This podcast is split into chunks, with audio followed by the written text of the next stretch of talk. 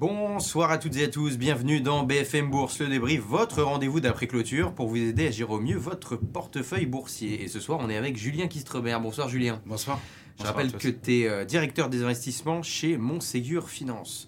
Euh, ce soir, on a un cas qui, clôture à 7324 ou 34 points, je ne sais plus exactement, mais en tout cas au-delà des 7300. Et on rentre tout de suite dans le vif du sujet hein, euh, avec une question de Pascal qui nous dit le CAC est au top. Et c'est vrai, il n'a pas tort. Mais du coup, que faire? Que faire des actions? Risquer une perte ou attendre des dividendes? Voilà, donc pour ceux qui ont...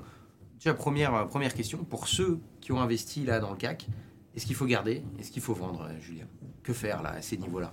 Je pense que c'est sain d'alléger un petit peu, ouais. en tout cas sur ces niveaux-là. Euh, globalement, même si on a une économie qui se tient très très bien, euh, on voit bien que les, resserrements monétaires vont se poursuivre, mhm. donc certainement un peu de ralentissement. Euh, voilà, mais d'une manière générale, euh, l'économie se porte bien, hein, ça c'est vraiment le point important. Mais la, tendance euh, sur l'accès au crédit, sur le resserrement monétaire font que bon, ça incite quand même un petit peu de prudence avec certains titres qui ont beaucoup monté. voilà. Après, toute la cote n'est pas uniforme, hein, c'est toujours la même chose. Hein. On parle du CAC 40 en mm. général, après, il y, y, a des histoires. Globalement, nous, on trouve que les États-Unis sont plus intéressants aujourd'hui que l'Europe avec une performance qui n'a absolument rien à voir. Pourquoi? Euh, Parce que ça veut dire qu'en fait, tu penses, ce, que, ce que tu dis, c'est que l'Europe a beaucoup plus monté pour l'instant que les États-Unis. C'est ça qu'il y aura un retard du côté des États-Unis? Sur les derniers mois, oui. Si on regarde depuis, euh, depuis quelques mois, on a quasiment 20-25% d'écart de performance entre l'Europe et, mhm. les États-Unis. Enfin, en tout cas, entre le CAC 40 et le S&P 500. Ce qui est historiquement assez rare qu'on ait tel bah mouvement. Donc, euh, en tout cas, et puis l'économie américaine, malgré tout, elle a, des atouts intrinsèques, on ne va pas tous les développer, mais qui font qu'elle est, elle est, elle est plus solide que l'économie européenne, qui euh, a beaucoup soufflé, et on a déjà l'occasion d'en discuter ici, parce que l'hiver a été très doux, et finalement on a trouvé du gaz, donc euh, les prix ont baissé, mmh. donc il y a une espèce de soulagement. Il y avait une sous-pondération des investisseurs internationaux aussi sur l'Europe. La réouverture de la Chine, qui est, qui est plus positif pour l'Europe que pour les États-Unis, puisqu'on a nos, sociétés sont plus sensibles à l'activité chinoise. Euh, donc voilà, donc tout ça a fait qu'on a eu un fort rebond. je pense qu'il est sage en tout cas euh, d'arbitrer un petit peu et pourquoi pas se repositionner sur le marché américain qui nous semble plus pertinent en tout cas aujourd'hui. Et euh, pour ceux qui ne seraient pas spécialement ici en CAC 40, tu dirais d'attendre un petit peu pour le coup? Pour revenir ou pour, pour vendre? Pour euh, ceux qui n'ont pas, qui sont pas encore entrés dans le CAC. imaginons quelqu'un qui n'a pas de valeur ou qui en a, mais qui se demande s'il faut renforcer. Toi, t'attendrais un petit peu. en tout cas, si on est dans une logique d'actifs financiers, je vais prendre quelque chose de plus large, même si on parle de bourse. Euh, bah, le marché obligataire, même s'il peut avoir de la volatilité, lui, il est plutôt sur des prix euh, qui sont intéressants. Parce que si on regarde les rendements qu'on a aujourd'hui sur contexte, hein, bien sûr, mais si on regarde le rendement qu'on a sur le, sur le marché obligataire, c'est des rendements qu'on n'a pas vus depuis, euh, depuis 11 ans. Alors, qu'est-ce que tu entends pour ceux qui ne connaîtraient pas bien ce marché par le marché obligataire? En fait, c'est quoi? C'est le marché de la dette? C'est ça. donc, on a à la fois la dette des États et à la fois la dette des entreprises. Là, tu parles de quelle euh, La dette des entreprises, qui est assez intéressante. Euh, aujourd'hui, sur de l'investment grade, donc des obligations de sociétés bien notées, mmh. sur un horizon de 5 ans, on vous propose des rendements bruts, en frais bien sûr, mais peuvent être autour de, qui sont au-delà des 5%. Donc ça devient, en tout cas, si on compare les deux classes d'actifs, euh, aujourd'hui, on trouve qu'il y a de la valeur, en tout cas, sur, sur ce marché obligataire euh, et sur le marché américain.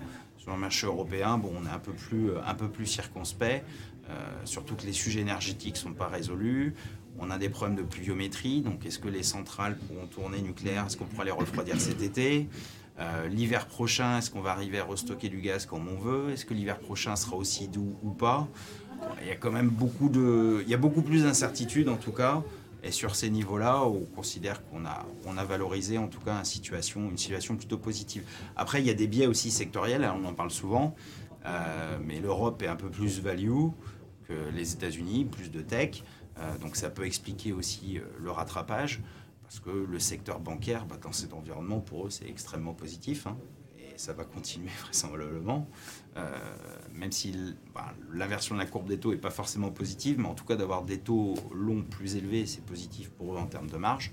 Euh, et puis, bah, il y a des secteurs aussi qui, restent euh, comme les, groupes pétroliers, qui aujourd'hui, dans l'environnement actuel, sont, des machines à cash qui ont des niveaux de valorisation pas forcément très élevés. Et puis il y a d'autres secteurs, comme le secteur automobile dont on va parler après, qui est aussi, euh, aussi un sujet. Bon, donc le CAC 40, euh, globalement, c'est peut-être pas forcément le moment de, de, de, de rentrer euh, sur l'indice, en, en, tout cas, voilà, il y a un potentiel retracement à venir. Si on veut rentrer plutôt sur des actions, plutôt les États-Unis, voilà, qui sont un peu en retard. Et si on veut diversifier, l'obligataire, ça peut être intéressant, notamment l'obligataire d'entreprise. Ok, mm. donc euh, voilà, ça vous fait pas mal de, sujets, de, sujets pour, vous, pour vous diversifier. Et effectivement, on a aussi une question de, de mail qui nous parle du secteur de l'automobile et qui nous dit faut-il s'attendre à une grosse correction du côté de Stellantis et Renault, notamment Stellantis qui avait pas mal progressé. Euh, et Renault, je ne sais pas ce que ça a fait euh, précisément, mais ça a bien, bien progressé aussi. Donc voilà, sur ces deux valeurs-là, qu'est-ce que tu penses de, du parcours boursier où en est-on? Le parcours boursier n'est pas surprenant parce qu'on a eu des... le secteur automobile au sens large.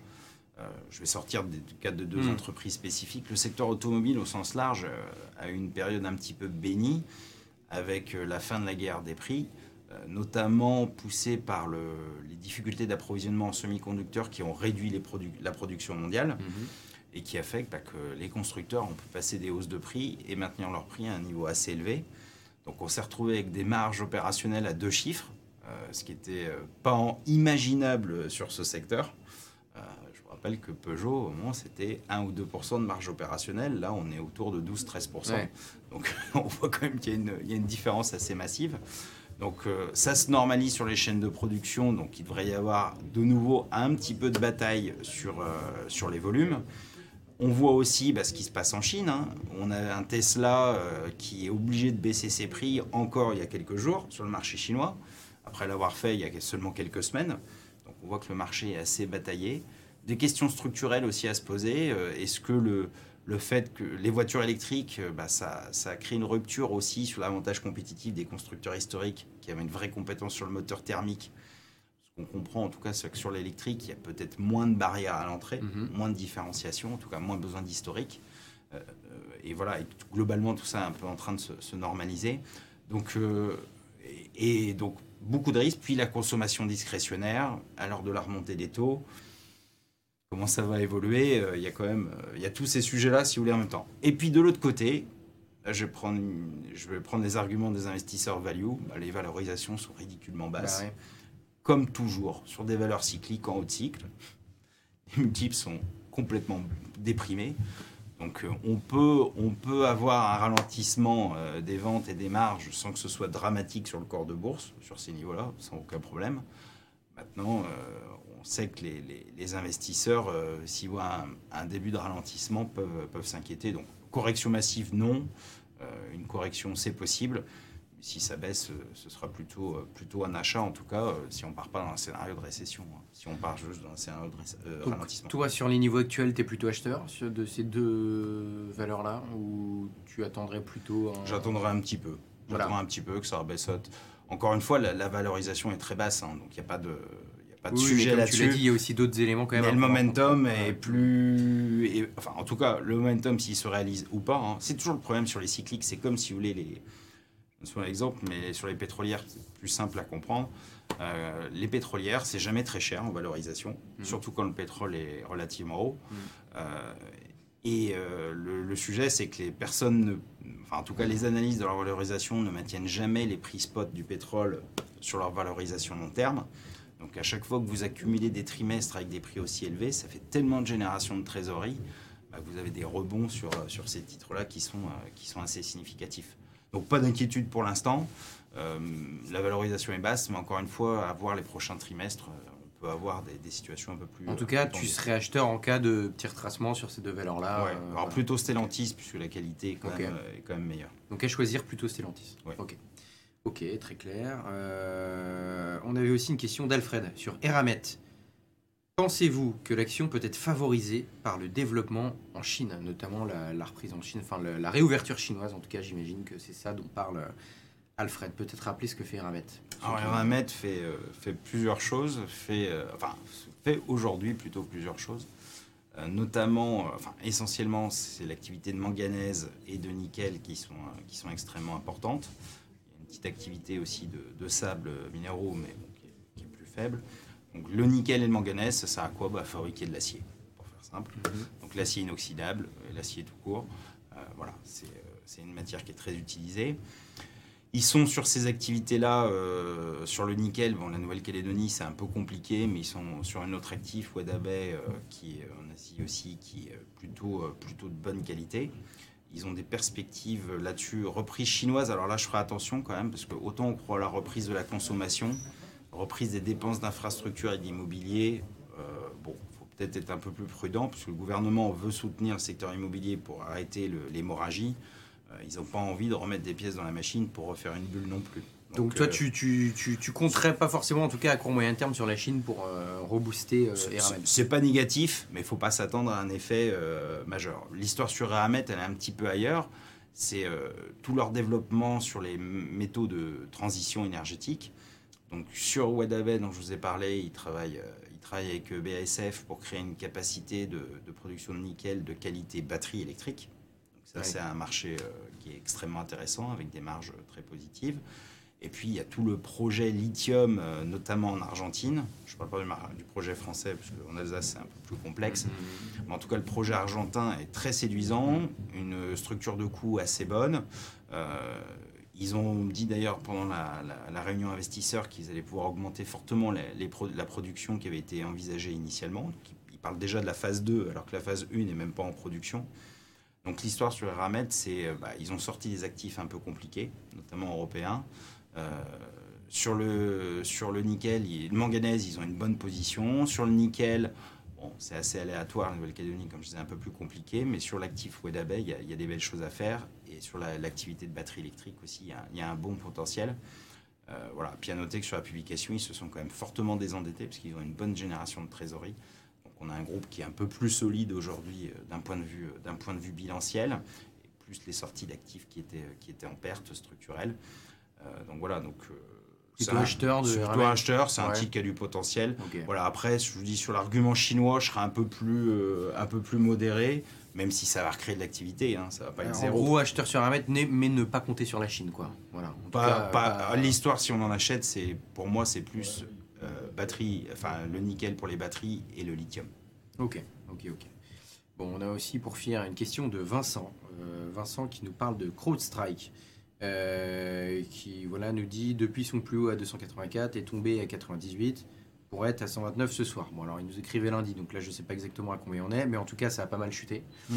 Euh, quel avis sur cette euh, société, Julien? Et peut-être pareil, nous expliquer ce que fait cette, cette boîte-là, bah, CrowdStrike. Bah, c'est un des spécialistes de la cybersécurité, donc ça fait partie des sujets évidemment où il y a il y a une très bonne dynamique commerciale, hein, des taux de croissance euh, à 40-50% de l'activité. Mhm.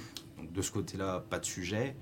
Je dirais que cette société, son prix d'introduction, c'est un peu le symptôme de, bah, du, de l'ETF Arc Innovation hein, aussi, euh, dont on a beaucoup parlé, c'est toutes ces petites valeurs, enfin ces valeurs technologiques qui se retrouvent avec des multiples complètement euh, délirants. au plus haut, on était, elle a été valorisée, cette société, près de 30 fois le chiffre d'affaires je parle d'il y a deux ans, hein, pas il y a mille ans. Aujourd'hui, on est revenu à neuf fois, donc ça devient un, multi, enfin, un multiple de valorisation plus raisonnable. 30 euh, fois, c'est sûr que c'était, euh, c'était somme toute assez excessif. Euh, voilà, donc c'est un peu. je dirais que. Je, dirais, je dis toujours la même chose hein, aux gens qui se lancent dans l'investissement. C'est pas parce qu'une société apparaît comme une bonne idée pour une croissance structurelle qu'il ne faut pas regarder du tout la valorisation parce que ça peut amener à acheter à n'importe quel prix, ce qui ne veut pas dire que la société est de mauvaise qualité. Mais c'est peut-être pas le moment. Quoi. Mais ça veut juste dire mm. qu'à un moment, les valorisations sont peut-être un peu, mm. euh, un peu délirantes. Voilà, donc euh, 9 fois le chiffre d'affaires, euh, bon, ça, ça, se discute euh, pour en acheter, mais c'est sûr qu'à 30 fois, c'était... Pour retrouver le point haut, je pense qu'il va se passer un petit peu de temps. Et euh, tu serais acheteur d'une valeur comme CrowdStrike à, à ce niveau-là en tout cas, euh, ou alors tu n'as pas, peut-être pas d'avis tranché, je sais pas. Pas d'avis tranché euh, parce que je suis pas déjà je suis pas spécialiste des sujets de cybersécurité, mhm. mais spontanément je me dirais qu'il y a peut-être mieux à faire sur sur des valeurs technologiques qui ont aussi de la croissance et avec des multiples qui sont quand même un peu plus un peu plus une idée abordable. non, bah, il y en a une que j'aimais bien, mais qui a bien rebondi, c'est euh, Salesforce, qui a fait un, très fort rebond. Elle euh, était valorisée 12 fois, vous voyez le chiffre d'affaires, je reste dans les mêmes multiples, hein, quand mhm. il y a eu le, mouvement de bulle, on est tombé à moins de 5. bon, là, pour le coup, c'était vraiment pas cher pour, la qualité de cette société. et puis, bah, il y a des titres, alors je sais que ça fait moins rêver, mais il y a des titres comme Microsoft qui sont, à mon sens, extrêmement intéressants. On a un peu plus de 20 fois les résultats. Bah, ce qu'ils font sur l'intelligence artificielle avec les différents outils, euh, ça a l'air quand même d'être extrêmement intéressant et pertinent, puisque tout le monde a l'air de vouloir les utiliser. Oui, et puis, d'ailleurs, on a, on, a, des questions aussi là-dessus. Euh, voilà, si on veut jouer l'intelligence artificielle, Microsoft, ça pourrait être une manière de, de, de, bah, y a aussi, s'exposer. Il y a une autre façon de jouer, c'est Nvidia. Euh, puisqu'avec ses capacités de calcul, bah, les capacités de calcul, il va en falloir de plus en plus, mm. forcément. Donc c'est vrai qu'NVIDIA avait été beaucoup poussé à un moment sur la thématique crypto, euh, parce qu'on on servait de leur matériel pour, euh, pour faire du minage. Euh, mais sur l'intelligence artificielle aussi, il y a des choses intéressantes. on en parle moins et ça semble un petit peu enterré, mais sur le métaverse aussi, ils avaient, ça avait de l'intérêt aussi, leur, leur, solution. Ça reviendra peut-être. Ça reviendra peut-être, mais en tout cas... Nvidia, oui, clairement peut être un véhicule. C'est un peu plus sportif que Microsoft. Microsoft, sur ces niveaux-là, nous, on est assez serein. Nous paraît en quoi un achat assez évident. Ok, donc euh, voilà, si vous voulez jouer potentiellement la thématique de l'intelligence artificielle, donc Microsoft et Nvidia, deux dossiers qui, qui peuvent vous permettre de vous, de vous exposer à cette thématique-là. Merci beaucoup Julien, Julien Kistrover. Euh, je rappelle que tu es directeur des investissements chez Montségur Finance et euh, merci d'avoir été avec nous et on vous souhaite à tous une excellente soirée sur BFM Business.